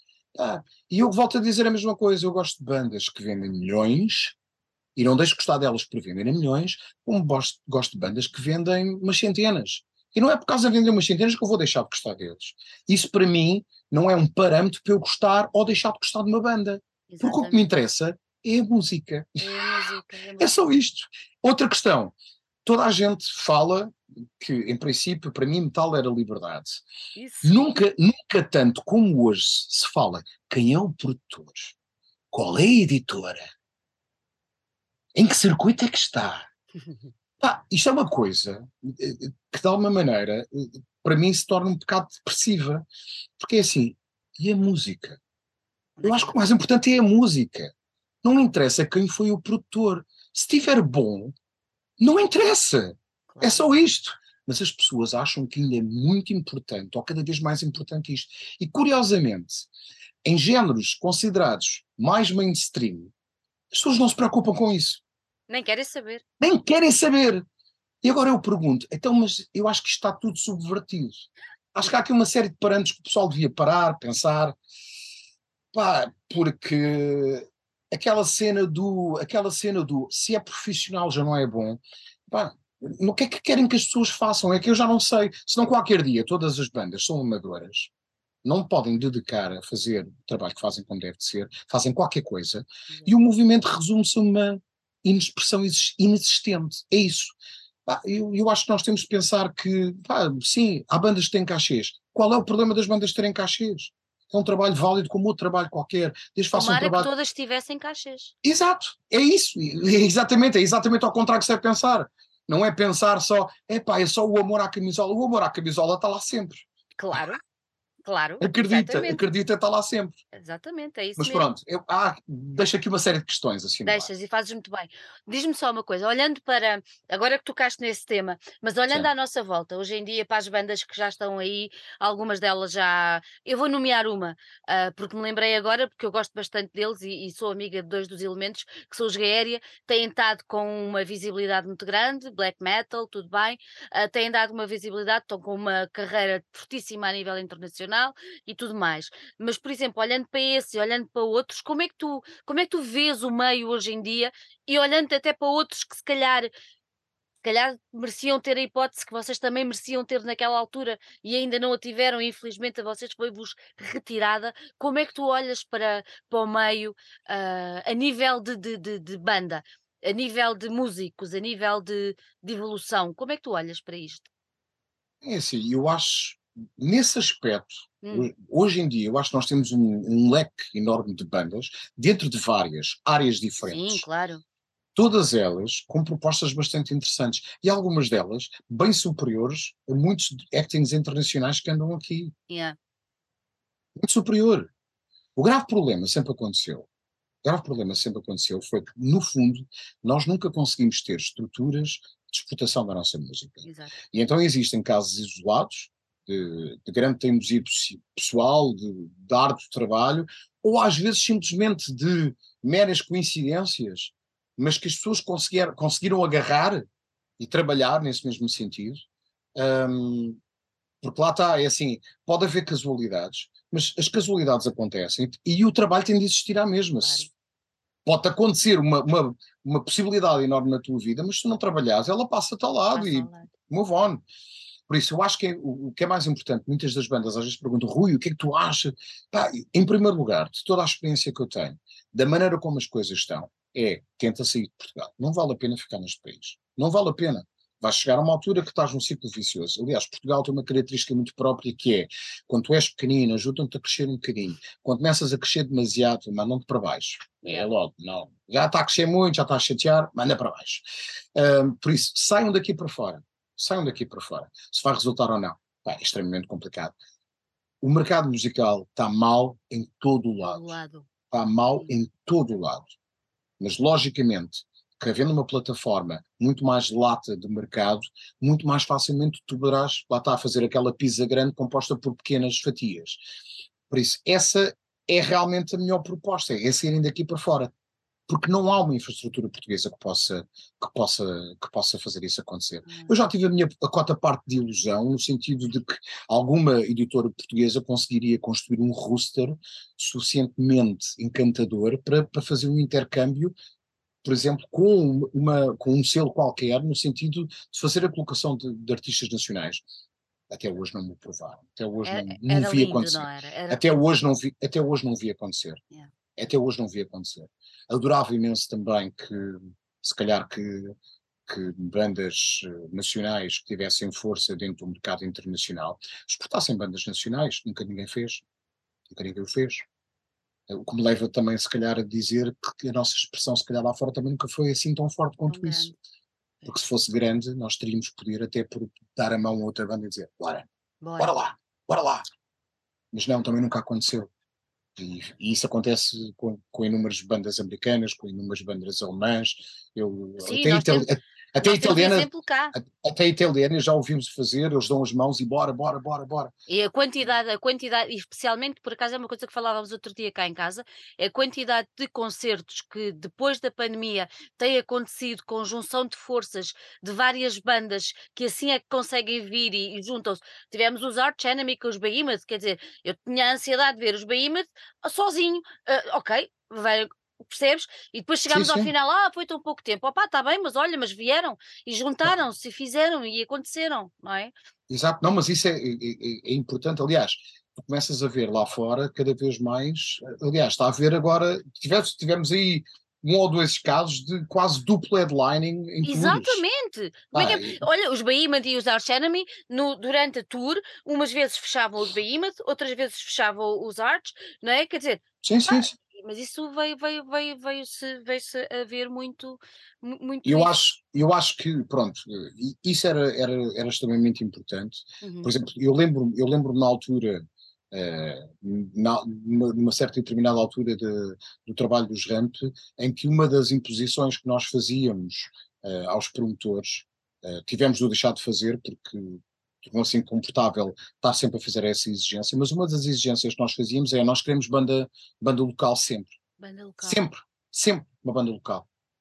Ah, eu até te vou dizer mais, com tantos espetáculos, só para dar um exemplo, com tantos Uhum. espetáculos pagos através do erário público, É. as festinhas todas em Portugal, hum, se por cada espetáculo, se por cada espetáculo de cada grande banda que vai tocar fosse exigido existir uma banda local, vejam bem a quantidade de espetáculos que as bandas locais deste país conseguiriam dar. É verdade, Só para terem uma pequena noção. Só para terem uma pequena noção. é verdade. as pessoas não se preocupam. Então, fizemos, tivemos, tivemos dinheiro vindo do estrangeiro para fazer auditórios, eh, ninguém se preocupou em criar uma rede nacional, eh, por exemplo, a fazer uma, uma tour como deve de ser, porque se vais para os auditórios eh, não podes tocar heavy metal, tens de tocar acústico. Então, ou, então, ou então é um espetáculo isolado que foi a grande custo, porque é complicado. É, é complicado. Uh, tiveste auditórios que foram construídos que foram mais peças arquitetónicas do que propriamente uh, casas para serem práticas para dar espetáculos, em que tiveste PAs que ficaram arrumados porque de repente existia um pilar que não podia ser alterado e que já não permitia a montagem de, do material técnico. Pá, houve assim erros crassos brutais ao longo, ao longo, ao longo do tempo. E continuam-se a E cometer. continua a E continuam-se a cometer. Porque basicamente ninguém está preocupado. Os músicos não interessam. Aliás, a cultura em geral não A interessa. cultura em geral não interessa. cultura em repara, geral não interessa. repara que está-se a E quando- discutir o e- e orçamento quando- e, ninguém fala na, Não, a cultura na geral não, a cultura geral não interessa. Fizeram à pressa um, um estatuto que Yeah. não funciona, vês a confusão que está a ser. Ah, sinceramente eu não sei. Não estou a ver, não estou a ver. Eu confesso quando foi, quando, foi, quando foi a pandemia e, e mas pronto, eu sou um bocadinho otimista e mas perdi rapidamente esse otimismo, mas confesso que na altura pensei, bom, com a evidência em frente dos olhos, ah, vão perceber que a coisa tem que ser diferente e tem que mudar. Ah, não. Mas olha, eu até, até te vou dar uma das conversas que nós tivemos a ter, lá está, nessa, nessa pequena tertúlia que aconteceu entre mim, o Duarte e, e, e foi uma, uma uma técnica do nosso, do nosso país, que curiosamente dá cartas no estrangeiro. É assim uma Uau. coisa brutal, sim. Eh, ehm, uma das coisas que nós estivemos a, dis- a discutir foi exatamente até que ponto é que se calhar eh, faz sentido haver um estatuto especial para os trabalhadores da cultura. Se calhar, se calhar nós estamos a ver isto tudo mal. Eu vou-te explicar o porquê. Porque eh, se calhar era bom, lá está, em vez de segmentarmos isto para os trabalhadores da cultura, assim como o pessoal do metal, ah, isto é só para o metal, não. Eu acho que existe um problema generalizado com os trabalhadores de recibos verdes. Recibos verdes. Exatamente. É, um, é assim, é um problema generalizado. E no Departamento da, Cultura existe uma necessidade crassa, existe. Existe a necessidade de fazer tabelas, como existe em França e em outros países, em que existem valores mínimos para, eh, para os profissionais serem pagos, em que existem também condições eh, que têm de ser hum, dadas pelas empresas contratantes, em que existem horários a serem cumpridos, ou seja, se é 12 horas de trabalho e a partir daí é cobrado mais um ciclo de trabalho, tudo isso devia ser preto no branco Regulamentado. Yeah. regulamentado e preto no branco. Se calhar o estatuto não faz tanto sentido, fazia mais sentido era tentarmos arranjar aqui uma solução para toda a gente que trabalha de uma maneira precária com recibos verdes, né, onde se englobam também os trabalhadores da cultura, com grande parte deles, não a maior parte, terem, digamos, um regime em que seja eh, estabelecido quanto é que eles têm de realmente eh, deduzir em termos de impostos e, ou seja, lá está, clarificar os seus deveres, mas os seus direitos também, porque eles também têm de ter direitos.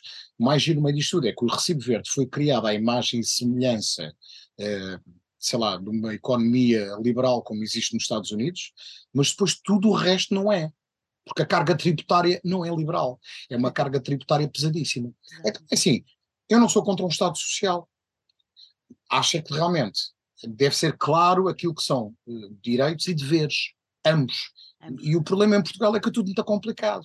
Falas com a maior parte das pessoas, não percebe de fiscalidade, não sabe, não sabe preencher sequer a sua uh, uh, entrega, quer entrega de IRS. uh, no entanto, damos formação aos nossos filhos desnecessária, em que basicamente eles vão para a escola para engolir coisas e chegam ao teste e debitam aquilo tudo e não e debitam aquilo, não aprendem a pensar, não aprendem coisas que são úteis para a sua vida, no sentido prático, em termos de cidadania também. Ou seja, há aqui muita coisa que deve ser mudada. Não quer dizer que, que a humanidade esteja perdida, mas que há muita coisa para, para melhorar. Para melhorar. Há, constantemente, constantemente, constantemente. Nunca podemos parar nesse sentido.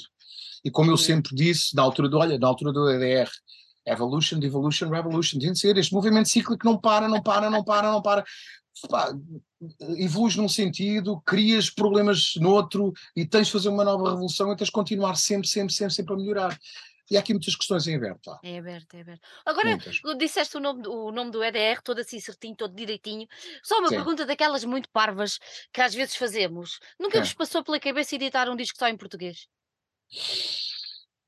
Já, já passou, mas ainda nunca, não, não, mas não aconteceu não aconteceu. Veste, porque... veste, veste a cantar rampa em português? É assim, quem não, quem não imaginava ouvir um anjo da guarda, por exemplo. Ah, pois, exato. Quem não imaginava ouvir um anjo da guarda.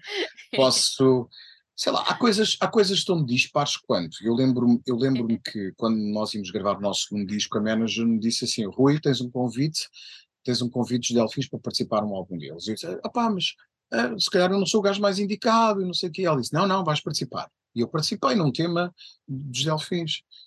Cantei em português. Uh, fui fazer uma homenagem ao meu grande amigo João Guardela um, e cantei temas sitiados em português. Uh, participei em linha da frente, cantei em português. Participei no primeiro disco de Knife a cantar, a cantar fado e cantei em português. Um, Eu não tenho nada contra o português. Basicamente sempre foi uma opção, uma opção até de ritmo silábico dos RAM. Uh, nós nós uh, embarcámos no, no, inglês. E, aliás, e porque a perspectiva também era, era essa mesma internacionalização. Exatamente. Sempre foi. Sempre foi. Não digo que não, não possa acontecer, e se calhar, uh, se calhar até possibilitava um, ter uma exposição mediática diferente. Não sei, mas, não aconteceu até hoje. Mas tem não aberto. Sei. Tudo tem aberto. Tudo nas nossas. Só há uma coisa que não. Só há uma coisa que, que é certa nas nossas vidas, e toda a gente sabe qual é. Não vale a pena repetir. Não vale a pena. O resto, o resto é tudo, é tudo livre e aberto, não sabe o que é que vai acontecer no dia a seguir. Olha, relativamente a este, a este, a este disco, uh, Insidiously, não é? Assim é o nome. Um, como é que, onde é que vocês gravaram isto? Eu ouvi dizer aí que uh, aquela bela sala ali de Alvalade serviu de poiso uhum. para, para uma parte da gravação. Como é que isso foi? Isso foi durante a pandemia. Isso foi, durante, foi, foi durante a pandemia. Tiveste pedir autorização ao dono ou não? Foi o Ricardo, o Ricardo é que deu autorização ao dono. Claro. Ele tem boas relações, não é? Ele tem boas relações. e, e o, o, o, Ricardo, o Ricardo é que, é que tratou, desse, tratou desse, dessa parte da produção, entre aspas, mas foi, na realidade, o que nós fizemos foi falámos, uh, falámos com uma série de, de, de músicos e técnicos amigos, uh, fez-se uma relação de, de material uhum. e basicamente acampámos no meio, onde o pessoal normalmente vê os espetáculos no RCA yeah. Club, uh, foi exatamente onde nós acampámos. Nós acampámos no meio da sala, onde o pessoal vê os espetáculos, e fizemos todo o setup de gravação de bateria. Uau! E foi tudo gravado. Por isso, quando as pessoas estiverem lá a assistir um espetáculo, podem exatamente ter a consciência que a bateria... Há fotos, há fotos disso? Há, film, há, há filmagens. Há filmagens, qualquer dia, qualquer dia vamos ter um documentário Não, há filmagens, há filmagens. Para quem não acredita, há filmagens. Por isso, essas filmagens, se, algum, se algum dia disser assim, precisamos de provas, eu, eu posso pôr um, mexer para a filmagem, está aqui. Pronto. Mas é, é pura da realidade. A bateria foi montada no meio, com a sala, com a sala vazia, e durante a pandemia, durante a pandemia, nós encontrávamos, cada um com a sua máscara, desinfetávamos todos e, e, foi durante essa altura que nós, nós gravámos nós gravámos a bateria. E, e o resto, o resto do, do, das componentes, guitarra, o resto, voz? o resto, o resto é assim, eu e o Ricardo, se há coisa que nós fomos a, a, aprendendo ao longo do tempo, foi, uh, digamos assim, tornarmos cada espaço no nosso espaço de gravação. É tão simples quanto isso. Se quiseres saber onde é que foi, foi gravada a voz, uh, podes preparar e, e neste momento eu vou-te mostrar. Ah, uau! Ok. Certo.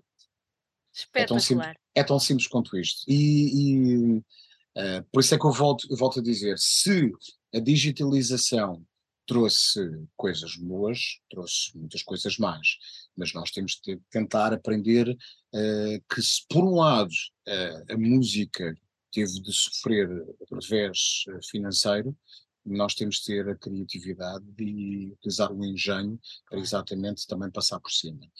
Os ramp, até, até nesse aspecto, uh, há várias coisas em que os ramp foram precursores. Nós quando gravámos o Nude, uhum. uh, nós na altura, todos os estúdios profissionais utilizavam um sistema profissional que era o Pro Tools, era, pronto, digamos que seria a norma.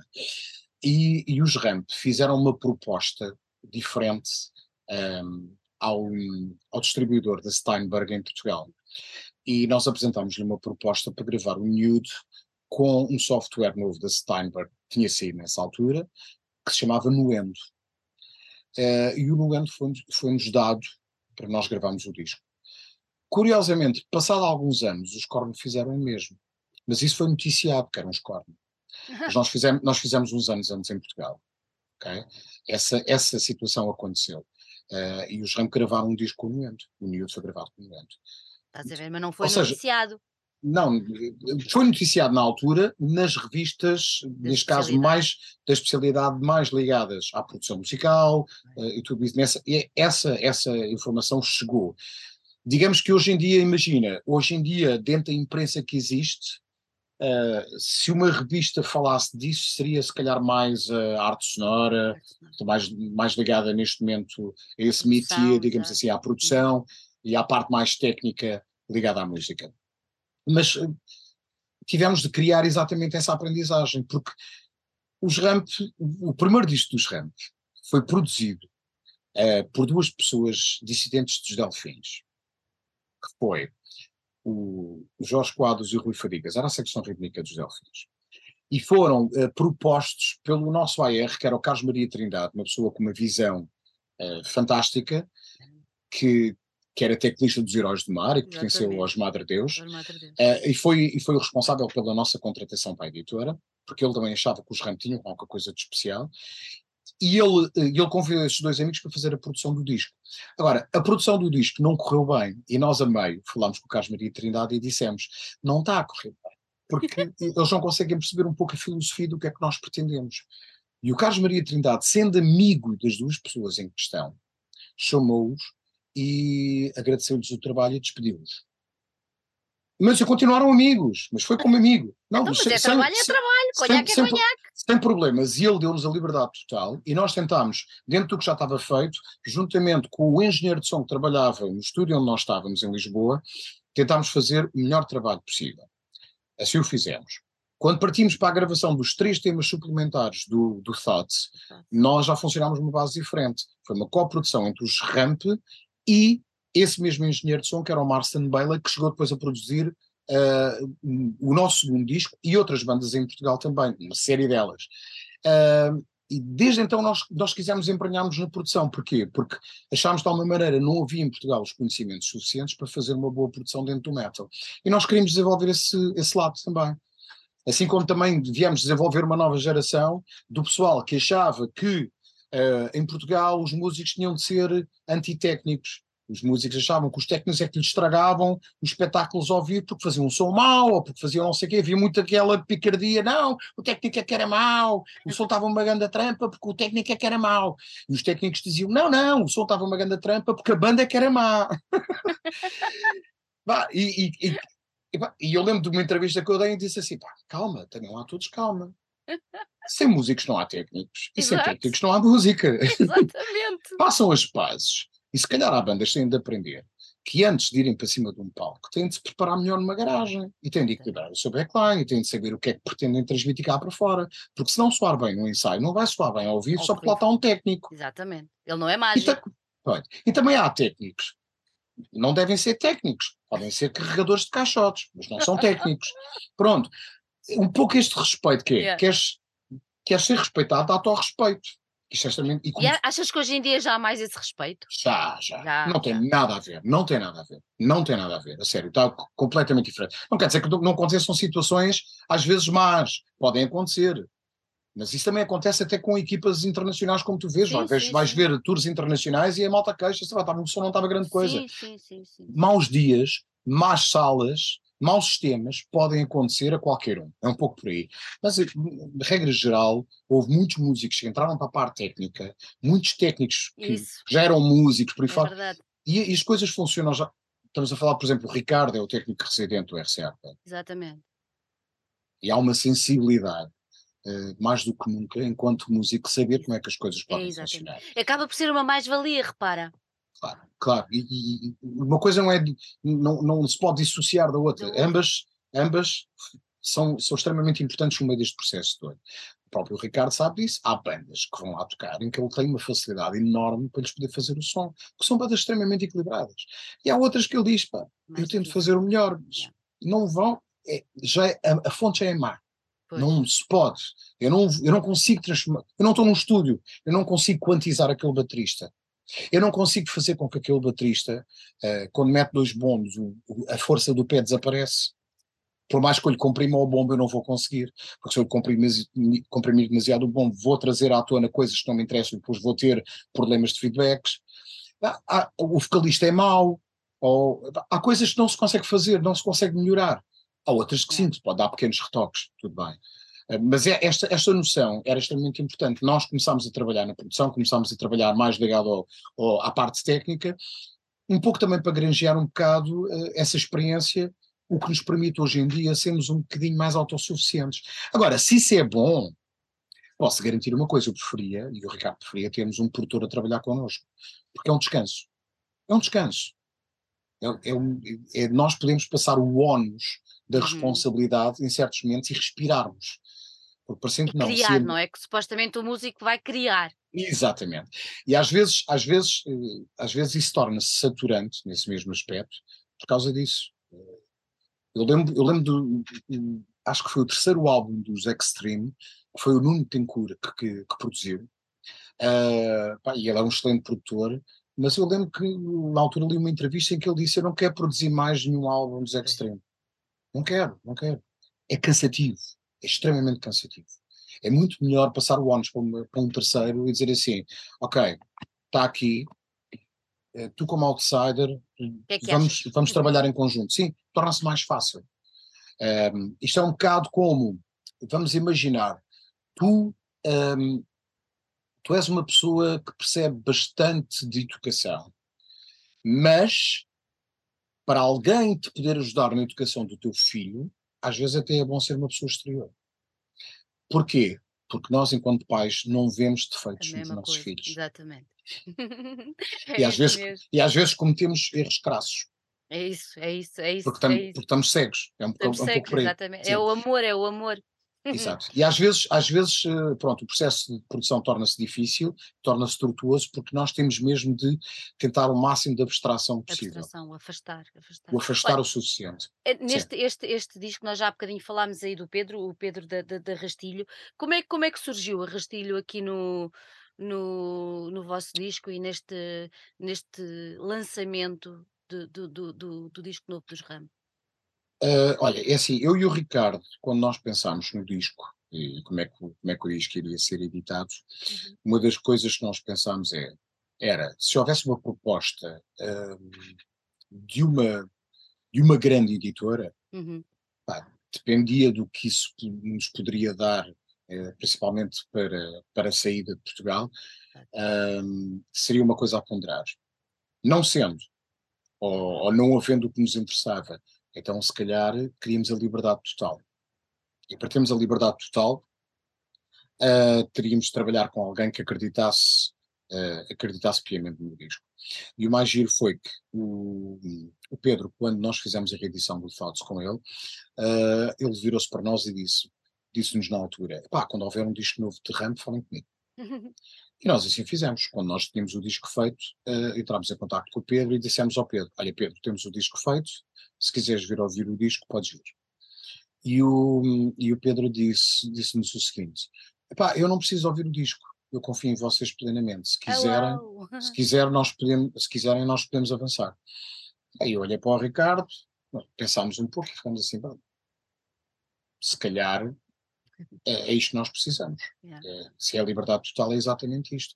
E então fizemos um acordo com o Pedro, não foi um acordo uh, de edição uh, normal, nós fizemos uh, basicamente um, um, licenciamento para Portugal com o Pedro, com a liberdade total a nível, por exemplo, a nível digital, todos os direitos são dos RAMP, meus e do Ricardo, quisemos, neste momento os ramos são completamente uh, independentes. Este disco nós podemos considerar que é a independência total, para o bem e para o mal.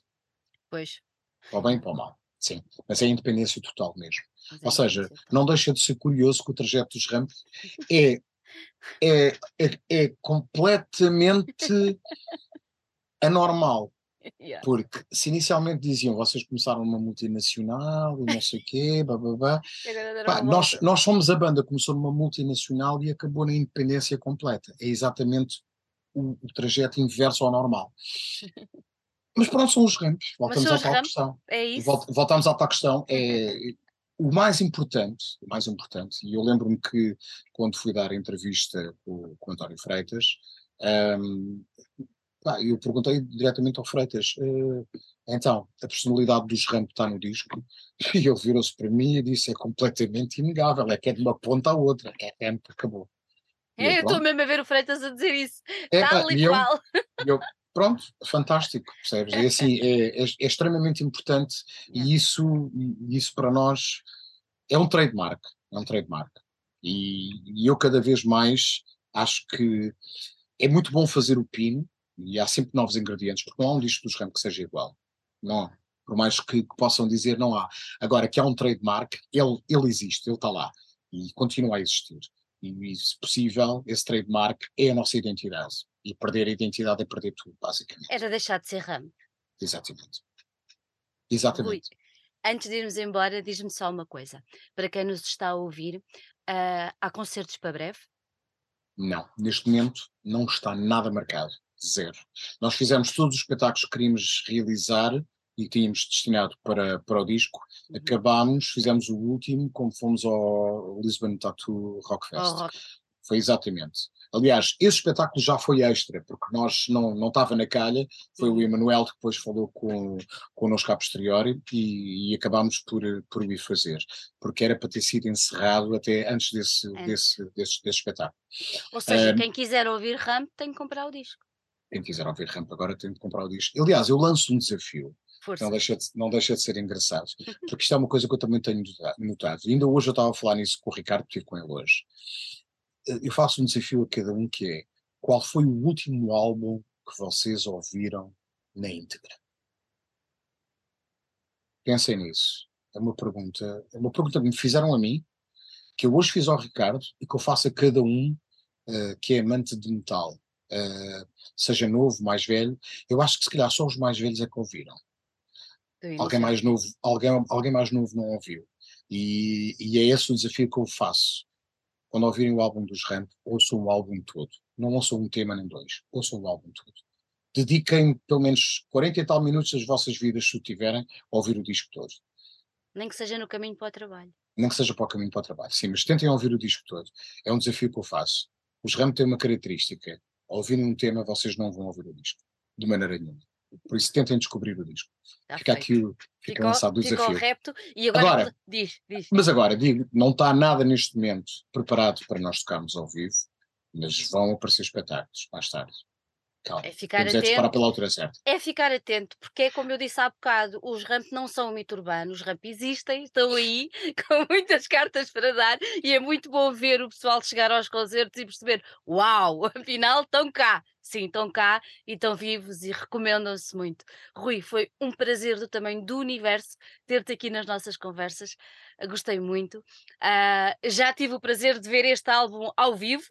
Ah, recomendo todos, quando os Ramp voltarem a palco, que será em breve, não tenho dúvidas disso, que vão ver, ah, comprem o disco, ouçam a discografia toda para trás e tentem perceber estes pequenas, estas pequenas idas e vindas ao passado, ao presente, que fizemos hoje aqui.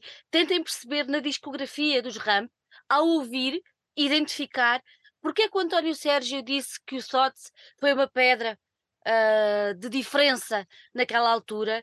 Porque é que acharam que eles iam abrir bem para o Sepultura? Façam esse exercício. Agora deixei também este repto.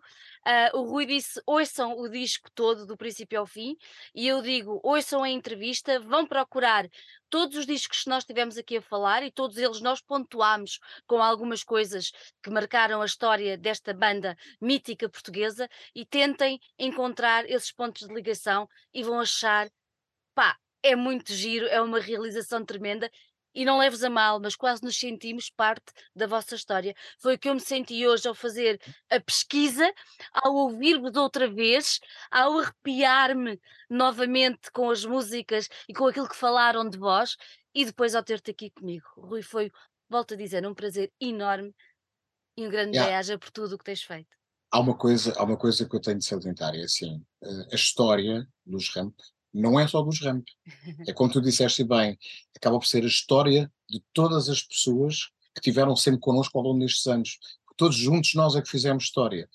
E, e fizemos uma história, se calhar, bem mais impactante do que algumas pessoas possam pensar. Que é isso é que é o mais, que é isso é que é o mais, mais bonito. É isso E, e eu acho que essa singularidade eh, é algo que eu. é- lá está, é aquilo que não me dá a mágoa, é aquilo que me dá o prazer. É, é poder olhar e fazer essa mesma retrospectiva. E, e- e uma vez, lá está, também num- numa tertúlia, eh, o António Freitas me disse uma vez assim: Rui, você já tem o vosso lugar na história. Ponto. Ponto. Por mais que façam reciclagem da história, É vocês têm lugar na história e ninguém vos pode tirar. não é E isso é extremamente importante. É isso mesmo. Essa é a grande vitória dos Ramos. Essa é a grande vitória das Ramos. Rui, um Por isso, como grande, tal, grande- é a grande vitória de todos nós. É isso mesmo. Um grande beijinho para ti. Um grande beijo para todos, bem-haja, atrevam-se e, meus amigos, metal é simplesmente música.